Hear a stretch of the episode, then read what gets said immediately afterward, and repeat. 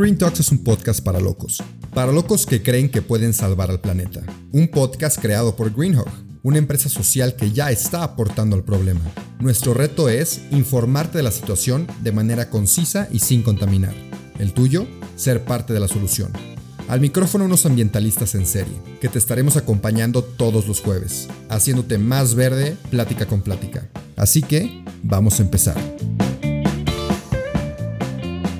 Pues bienvenidos a otro episodio del podcast de Green Talks. El día de hoy estoy con dos personajes muy especiales. Estoy con Miguel, que ya lo han escuchado en episodios anteriores, y ahora estoy con Alfredo Morán también, que es un fotógrafo que está desde los inicios de Green Hawk entonces queremos platicar un poquito al principio de su historia, cómo llegó a la fotografía y después unos temas que Miguel nos va a introducir, más interesantes como le encantan a Miguel.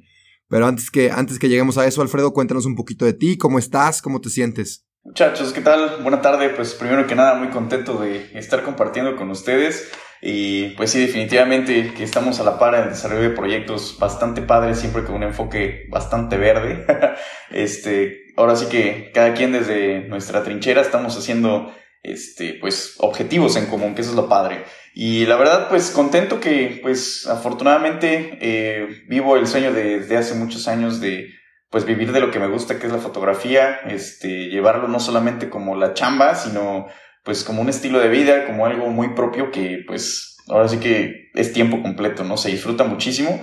Y pues afortunadamente se van logrando poquito a poco los, los objetivos de mi carrera que pues desde un principio empecé como eh, por la simple admiración hacia el entorno en el que vivo. Yo vivo aquí en Orizaba, Veracruz, un pueblo mágico que está rodeado de montañas, que tenemos aquí eh, muy cerca la montaña más grande de México, el Pico de Orizaba, y pues prácticamente siempre fue mi patio trasero, ¿no? Entonces, eh, afortunadamente tuve la oportunidad, gracias a mis papás, que pues salía mucho a la montaña, a la naturaleza, pues tener esa curiosidad y esa apreciación por el entorno, pues bastante padre, ¿no?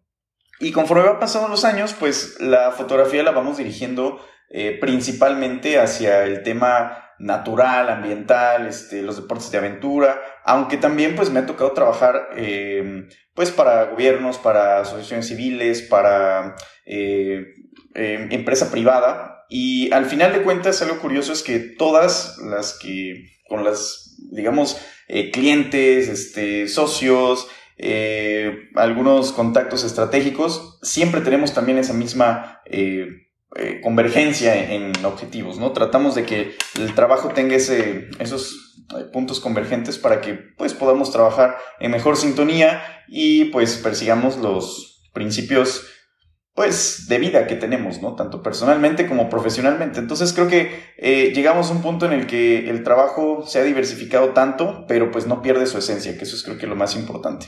Y precisamente creo que por eso mismo fue que nos encontramos con Greenhog en el camino. ok. Sí, precisamente, o sea, ahorita, este, digo, es, un podcast muy oportuno, el que estamos grabando contigo, ahorita que estamos en, en, pleno momento de, de nuestra nueva sudadera conmemorando nuestros parques nacionales. Sí, como dice Alfredo desde el principio, desde que empezamos, justo antes, de que tuviéramos nuestro Instagram, este, algo que como que queremos hacer siempre nosotros en Greenhawk es siempre compartir este, paisajes y escenarios para que la gente le dé su valor y se inspiren y, les cause algún sentimiento positivo. El, claro. las fotografías que compartimos, que tratamos de hacerlo frecuentemente, y entre ellos de los prácticamente los primeros fotografías que compartimos eran de, aquí, de nuestro estimado Alfredo. Y, a la, gente le fascina. Y, ahorita con los parques nacionales, pues vives prácticamente en uno, vas mucho, vas mucho a otros, y este, y del, material que hemos compartido, pues han sido muchas fotografías tuyas, que esperamos que les deje algo positivo a las personas y su conservación.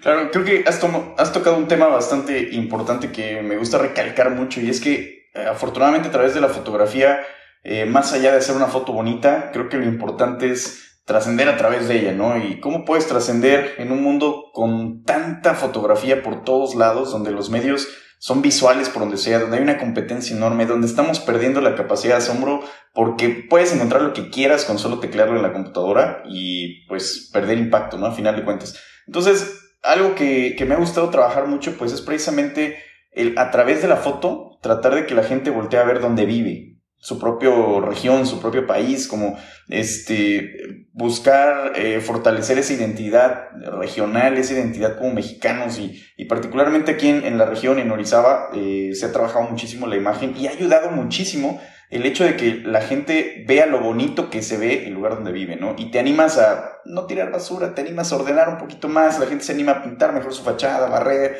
etc. Entonces, digo, no solo es por la foto, digo, es un movimiento en conjunto de muchos actores que con muchos eh, temas y rubros, pues trabajamos en conjunto. Pero creo que la foto sí tiene un valor bien importante porque te, te abre los ojos, ¿no? A veces el hecho de poder ver las cosas a través de los ojos de alguien más, es, bastante interesante, ¿no? Entonces, eh, en, el, en el, tema de los parques nacionales, particularmente aquí el Pico de Orizaba es un parque nacional bastante olvidado. Ahora, en los últimos años, tiene un auge muy bueno, afortunadamente, por el turismo, por las administraciones de gobierno, por la gente, los, los que vivimos alrededor. Pero hace algunos años, muchísima gente ni siquiera eh, se había acercado a las faldas del volcán. No sabía que se podían llegar hasta arriba, ¿no? Solo lo veían como algo muy lejano que hacían dos, tres locos que venían de fuera o, otros cuantos que, pues por tradición aquí mexicana, el montañismo, pues también iban en diciembre con el fuego simbólico de la Virgen de Guadalupe y nada más. Pero ahora se ha vuelto, creo que un, bueno, ha estado fortaleciéndose un discurso social muy amigable con el medio ambiente y creo que la pandemia nos ayudó mucho a acelerar ese tema de, voltear a ver lo natural, de voltear a ver eh, pues las actividades al aire libre y valorar lo que, lo que realmente nos pueden dar. Y justo esta, este efecto de péndulo que nos encerraron y de repente este, tenemos nuevamente esa libertad, creo que la gente está buscando muy cañón las áreas naturales, ¿no? Entonces creo que es un, es muy buen momento para, eh, pues, eh, creo que mostrar, fortalecer y, reivindicar esa energía de la gente que está buscando, este, para poder llevarlo a mejores eh, pues, situaciones, decisiones, este, y de ahí pues saldrán las ideas, saldrán las acciones, ¿no? Pero primero que nada la gente lo tiene que conocer. Y entonces es donde la foto entra, ¿no? Que la gente sepa lo que hay, que la gente se inspire un poquito con lo que hay, entonces se animen a ir. Digo, a lo mejor de todo, de 10 que lo vean, a lo mejor van 5 y de esos 5, 3 se inspiran y de esos uno toma acción. Y con eso es suficiente, ¿no? Y justo ahorita que mencionas lo de la foto, pasa mucho también que alguien se anima y le platicas a tus amigos, me acaba de pasar recientemente, y con una foto expresas de que mira, aquí vamos a ir. Y le enseñas la foto y motivas a la gente y se arma el plan y acabas yendo a conocer por esa foto que, te inspiró, que te llamó mucho la atención y que te jala, ¿no? A, visitar ese lugar en, realidad. Y hay otros puntos que quisiera preguntarte, que ahí fue, fue de hace poquito que lo mencionaste, pero uno fue los principios y los valores. Mencionaste yo, pues basado en mis principios y mis valores, a, a partir de eso yo trabajo con ciertas empresas o con ciertas organizaciones. Me gustaría que nos contaras un poquito más acerca de los principios que, te rigen a ti como, como Alfredo Morán? Claro. Eh, híjole, creo que hay, hay, una serie de principios básicos. Eh, sin embargo, me gustaría puntualizar o enfocarme hacia la parte precisamente natural, ¿no? Donde se, donde se sienta una responsabilidad, donde se sienta una sinergia de responsabilidad ante el medio ambiente ante, y ante, ante nuestro entorno. La verdad es que me siento mucho mejor trabajando con alguien que comparte esta, esta filosofía que alguien que que no, o que a lo mejor este, derroche de plano eh, los recursos por simplemente un estímulo económico, no estoy tan de acuerdo. Creo que, que, la economía es básica, o sea, el dinero es algo importantísimo, más no el más importante, ¿no? Yo la verdad es que trato de que las cosas estén enfocadas hacia la calidad de vida y no hacia la lana como tal. Hay muchas otras cosas más importantes y se pueden hacer muchísimas cosas sin dinero, de verdad. Eh, afortunadamente, eh, creo que y basado en esos principios, particularmente el compartir, el hacer redes, en hacer eh, esas eh, sinergias comunes, eh, te da una fuerza más allá del individuo. Trabajas en conjunto, trabajas como sociedad realmente. Y aunque sean unos cuantos nada más, pero pues evidentemente funciona mejor que con, que con uno solo, ¿no? Que aunque tengas toda la lana del mundo. Este, pero fíjate que creo que los últimos años he fortalecido esta parte y, me ha dado resultados muy, muy interesantes, ¿no? En el que eh, ahora le podríamos llamar como esas colaboraciones, donde todos tenemos un ganar-ganar y no se me hace nada malo. De hecho, ese sistema de trueque me encanta y aparte el origen que tiene también mexicano de la práctica del trueque se me hace bien interesante. Este, y cuando encuentras esas sinergias esas eh, coincidencias con, con, amigos, con clientes, con conocidos que, que te topas en, en la cotidianidad, eh, creo que se hacen más grandes estas redes y entonces pues puedes trabajar mejor. Eh, y particularmente algo que, que, me gusta mucho compartir precisamente ese principio de admiración por la naturaleza, ¿no? Yo creo que quien, quien entiende la, o quien se detiene a contemplar, puede tener la mente abierta a otras cosas, ¿no? Que es valorar y posteriormente pues, hacer algo al respecto. Eh, particularmente hay un proyecto que a mí me gustó muchísimo, que estoy muy orgulloso de él, que ya se los mostraré posteriormente, que es un, uno de los proyectos de los que más orgulloso estoy, y se llama Pico de Orizaba 360 grados, es un libro que, que produjimos ya hace unos años, eh, se hizo una segunda edición posteriormente y fue sustentada por una empresa eh, que se dedica a los aceros, a la producción de acero. Eh, en algún momento yo me sentí cuestionado por, el, por eso mismo. Digo, a ver, una empresa de este tamaño que a lo mejor tiene un impacto ambiental considerable, eh, ¿por qué está haciendo esto? No? Cuando conocí a los dueños, cuando empecé a, a, tener una relación más directa con los encargados en, del proyecto desde la empresa, me empecé a dar cuenta de cómo ellos a través de otras acciones estaban tratando de ser lo más, eh, ¿cómo decirlo? Responsables frente al, al, impacto que podrían tener en varios aspectos, ¿no? Y uno de ellos, eh, pues era esa difusión que querían hacer sobre el pico de Orizaba, ¿no? Y yo dije, bueno, qué buena onda. Y te voy a, te voy a ser bien sincero. El, dueño de, de, esta empresa me dice, ¿sabes qué? Pues esto no es altruismo. Esto es algo necesario. Es algo que tenemos que hacer todos como ciudadanos, como empresarios, como, como personas por el simple hecho de vivir en este planeta. Tenemos que hacer algo al respecto. Y Todavía más allá de eso es, mira, nosotros dependemos del Parque Nacional Pico de Orizaba para eh, tener agua. Entonces, si nosotros no hacemos cosas en pro de la conservación del bosque, eh, y ahorita a lo mejor no estamos en una reforestación, no, estamos haciendo este, una campaña antitala o algo así directa, estamos en algo indirecto, estamos haciendo material que pueda difundirse durante los próximos años para que entonces podamos hacer una base de información que sustente decisiones a largo plazo, ¿no? Y dije, ah, caray. se me hizo bien interesante esa visión de, estoy hablando hace 10 años, y, y, que ahora precisamente a través de, de, una asociación en la que ellos también están involucrados, que también yo me sumé, que se sumaron muchos actores de muchos, este, eh, pues, estratos, eh, tanto políticos, sociales, económicos, etcétera, este, pues, y se han logrado cosas bien interesantes, ¿no? Y en conjunto con el Parque Nacional, en conjunto con, con otras instituciones, y pues bueno, el chiste es que el, que se sume sobre la misma, sobre los mismos objetivos, pues bienvenidos, ¿no? Siempre hay divergencias, siempre hay temas políticos un poco complicados, porque los hay, pero a final de cuentas creo que importa los pequeños granitos de arena que vamos dejando. ¿no? Entonces, para mí, ese, esa interacción con una empresa de este tipo, y, y yo a lo mejor con mi trabajo este, fotográfico, eh, encontré un equilibrio bastante padre que lo llevé como modelo en los años posteriores, ¿no? Y, justo lo que hablábamos el, día de ayer, previo a, aquí al podcast, que realmente tenemos que quitarnos de esos purismos de, de, tratar de ser el ambientalista perfecto, ¿no? Que vale la pena el entender que no somos perfectos. Ah, justo, ahí está, claro, claro.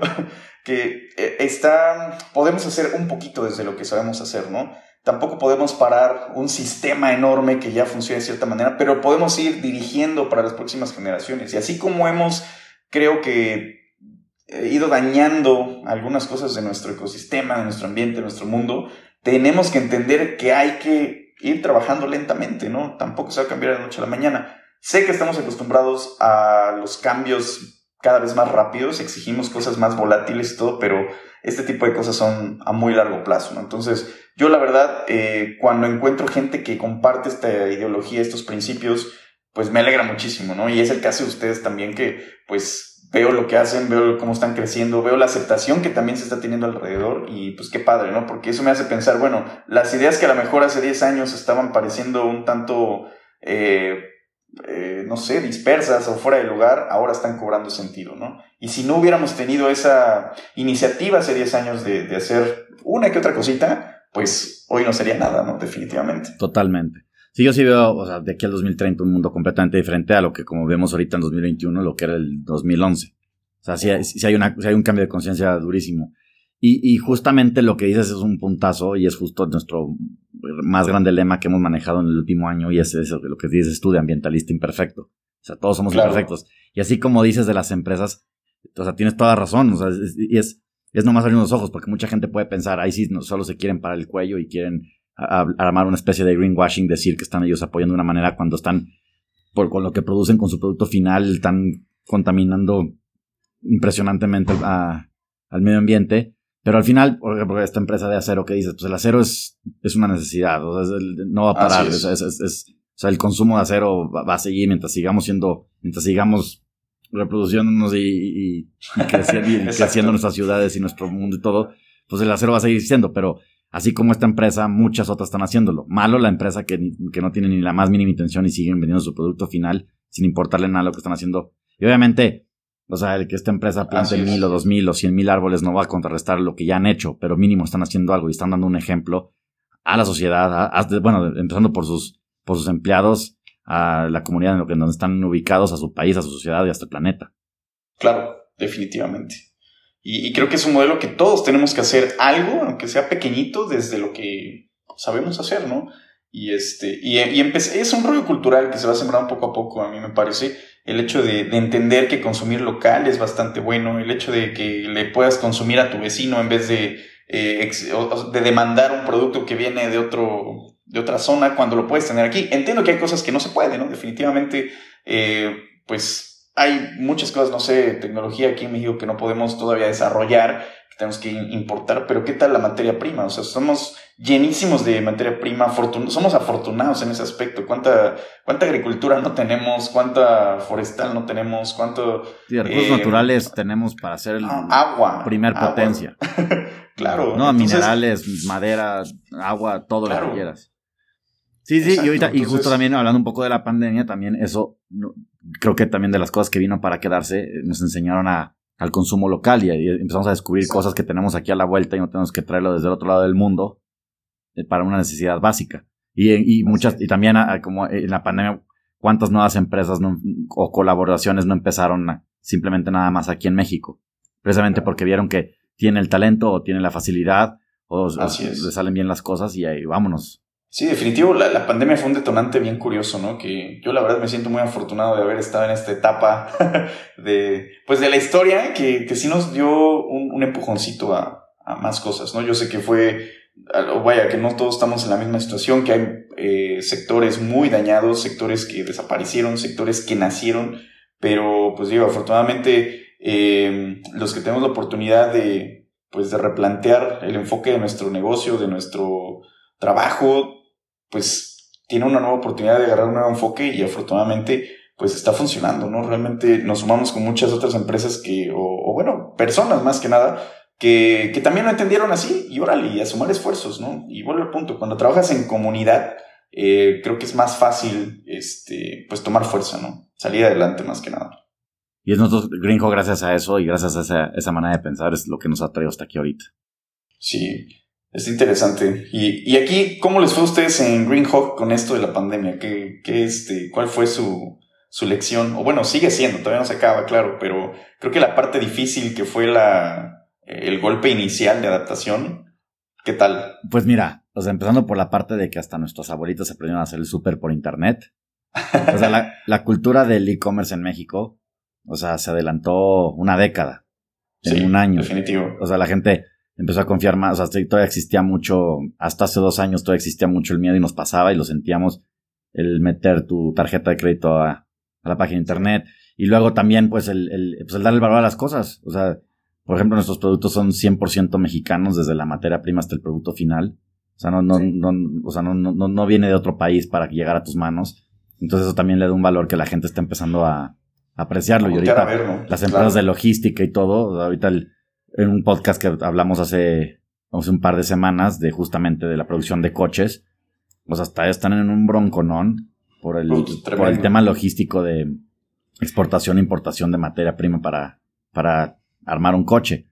Y, y, entonces, y, ahí es como nos, o sea, nosotros afortunadamente desde antes de que empezara ya estábamos 100% hechos en México. Entonces, y bueno, nos dimos a conocer mucho más. La sociedad de la gente también. O sea, el, el ahorro de salidas, digo, no muchos, ¿verdad? O sea, obviamente muchos se afectaron con sus empleos y con sus sueldos y etcétera, etcétera. Pero, pero las personas que se mantuvieron con sus mismos salarios y todo y dejaron de gastar en viajes o en un restaurante o en ir al cine, este, pues están de ociosos en internet y pues nos fueron descubriendo, nos encontraron y, y pues muchos llegaron para quedarse. Entonces, sí, la verdad no nos quejamos y, y también, pues, por ejemplo, con estas reforestaciones y todo, este, también hablando justamente de lo mismo y, y recalcando lo que platicamos en un principio de este podcast, la gente le tiene mucho más valor al, a, las áreas naturales. Entonces, y esta actividad al aire libre, que es sana, que es segura, donde puedes llevar a tus niños, donde puedes llevar a tus perros, este, donde puedes estar un fin de semana diferente en vez de estar encerrado viendo Netflix, este, la, la, la, gente le tiene mucho valor. Ahorita se ve, ahorita, bueno, ahorita está lloviendo casi todo el país, afortunadamente bien, este, pero el tiempo de, de incendios y todo, la gente veía como un incendio como, como si fuera un ciclo natural, como si, ah, es lo, es lo que pasa todos los años, cuando al contrario, digo, sí pasaba, pero se han, se han ido acentuando por los calores y las sequías, pero ya antes era como, para una persona ver una noticia que se incendió X región de México, ah, es como, ah, bueno, y ahorita ya como que sí empieza a ver como la frustración de la gente, de, de que no manches, es, invaluable lo que está pasando, es, es, horrible, es algo que nos afecta a todos y cada uno de los seres vivos de este planeta. Entonces, no sé, y es también el mensaje que también constantemente queremos estar dando, pero sí, la pandemia ha enseñado mucho, mucho de esas cosas. Sí, siento que la, la pandemia también fue como una advertencia, de unos les fue peor, a otros mejor, pero es una advertencia y ya depende de ti si la tomas o, la dejas, ¿no? Entonces, es una advertencia porque si seguimos al ritmo que seguíamos, van a venir más. Yo estoy casi seguro que van a venir más pandemias o va a venir algo para castigarnos, porque algo que, una idea que me gusta mucho es que el planeta aquí va a seguir con nos y nosotros. Entonces, también, algo bueno es que la gente, hay mucha gente que sí dice, pues yo sí quiero estar, o yo sí quiero mi planeta, entonces se, suman más a esta causa, se suman más a la apreciación de la naturaleza, a la conservación. Y justamente en este mismo canal, pues igual yo al final de, los episodios me gusta pedir consejos o aprendizajes, ¿no? Entonces ya platicando sobre todo lo que llevamos platicando, me gustaría que nos compartieras tú, Alfredo, pues, consejos que nos pudieras dar o aprendizajes en relación con todo lo de conservación del, medio ambiente, ¿no? De nuestro planeta. Claro. Eh, bueno, pues puntualizando, sin extender tanto, algo que, me encanta, que, también lo acabas de mencionar ahora en, tu comentario, eh, y es que nosotros, no, o sea, tenemos que entender que no somos, o sea, que el, planeta no es nuestro, que somos parte del planeta, que somos parte de un ecosistema. Y hasta que no dejemos de, hacer nuestra vida cotidiana pensando en que todo tiene que girar alrededor de nosotros, tanto como persona o como especie, las cosas no van a cambiar. Entonces, vuelvo al punto, tenemos que pensar en que somos parte del mundo y no que el mundo nos pertenece. Ese creo que es, es una, eh, es una de ley. es, sí es algo de esos principios que comentábamos hace rato. Este, otra, que tenemos que ser, híjole, pacientes, la verdad, pacientes y, y entender que este tipo de cambios son lentos. Definitivamente son lentos, son a largo plazo, son, es como sembrar un árbol, o sea, tienen que pasar años, décadas tal vez para empezar a, tener frutos, ¿no? Entonces, eh, creo que en esta vida tan volátil, eh, nos desesperamos ya cada vez más rápido, cada vez vemos, si no te enganchas en los primeros dos segundos de un video, ya no lo viste. Entonces, este, a ese grado estamos llegando. Entonces, creo que, tenemos que entender que la naturaleza no es así y que necesita tiempo, que necesita tiempo y tenemos que coordinarnos con ella de esa manera. Y, este, ¿cuál era la otra que te iba a decir? Ya se me, ya me distraje. Este, bueno, ahora me acordaré. Pero bueno, tenemos esos dos muy concretos por ahora. Muy concretos y muy buenos, ¿eh? Y bastante buenos. Siento que el que recuerde que somos parte de y no dueños de, Híjole, si todos pensáramos así, otro mundo sería. Pero bueno, ya por último, digo, si te acuerdas, me dices. Ahorita te, interrumpo. pero si no, o sea, mi última pregunta va para eso, y con esta pregunta me gusta cerrar los episodios. En cuanto tú me contestes esto, acaba el episodio, entonces para que lo pienses bien. Pero me gusta pedir un consejo de vida. No tiene que estar relacionado con el tema, no tiene que ver con naturaleza si no quieres. Pero un consejo de vida que te haya servido a ti y que creas que me pueda servir a mí, a Miguel o a quien esté escuchando este episodio. Ok, ok. Bueno, antes de contestar esa pregunta, ya me acordé de la, anterior, y es acciones locales de efecto global. O sea, ¿qué es importante lo que hagas en casa, lo que hagas para ti? Porque eso va a repercutir en un todo, ¿no? A final de cuentas. Entonces, Eh, va muy ligada con la anterior de, ese egoísmo, hay que sacarlo, hay que pensar en común, en planeta y pues pensar en que cada cosita, cada detalle, cada granito de arena que hagamos, bueno o malo, cuenta. Entonces, si eso multiplicamos por los 6 mil millones de habitantes que podemos ser, este, creo que podemos empezar a hablar de cambios, ¿no? Definitivamente.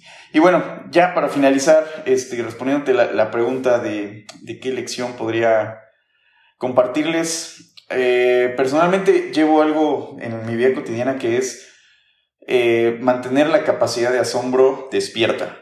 Eh, creo que como fotógrafo me sirve muchísimo y como y de manera personal también.